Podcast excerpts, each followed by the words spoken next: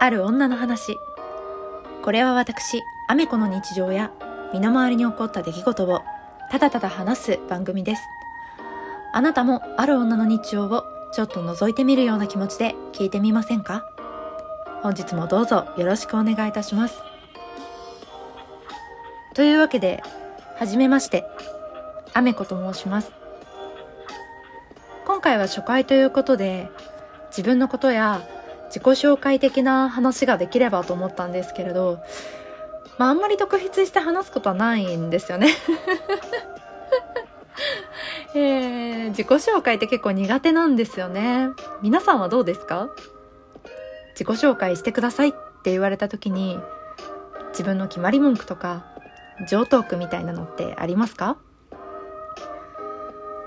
思い返せばだいぶ前になるんですけれどまあ、就職活動とかをしていた時期に、まあ、毎日のようにね対企業に自分の自己紹介や自己 PR なんていうのをしなきゃいけない時期がありまして私は結構その期間苦痛だったんですよね。というのもなかなか自分で自分のことを評価したりとか自分ってこういう人間だよっていうのを言葉で説明する機会って、まあ、今まであまりなかったので自分で自分のことを過大評価するわけにもいかないしかといって企業に対しては自分の強みをね前向きに話していかなきゃいけないのでまあその自分の気持ちとのギャップに結構苦しんだ記憶があります。まあ代わりに他己分析といいますか人のことを見てこういうところがいいよねとかその人の特徴を捉えたりするのは割と好きだし得意なので友人に協力してもらって友人の他己分析をする代わりに自分のことを客観的に評価してもらってそれを自己紹介とかあとは自己 PR に生かしていたような記憶があります。というわけで何を話そうかなと思ったんですけれど、えー、性別はお声を聞いていただいての通りです。年齢はアラサーとだけ言っておきます。出身は大阪でして生まれも育ちも大阪です。仕事の関係で割と転勤をしたりとかお引越しをしていたので今は関東に住んでるんですけれども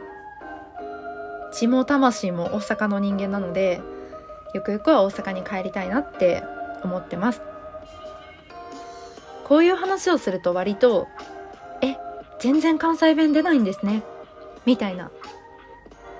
声を頂戴するんですけれどまあ一応誰が聞くかわからないものなのでなるべく標準語に近いと言いますかまあエセなんですけどね。言葉で話せたらと思ってます。ただこれから話していくうちにまあ関西弁とか汚い言葉がね出ることもたくさんあると思うのでその時は温かい心で受け止めていただけたら嬉しいです。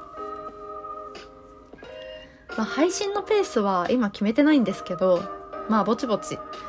配信していけたらなというふうに思っております。機会があれば皆様の隙間時間にちょっと楽しんでいただけるようなコンテンツになればいいなと思っておりますのでこれからどうぞよろしくお願いいたします。では簡易的ではありましたがこんな感じでお話ししていくある女の話。これからもどうぞよろしくお願いいたします。今日はここまで。またね。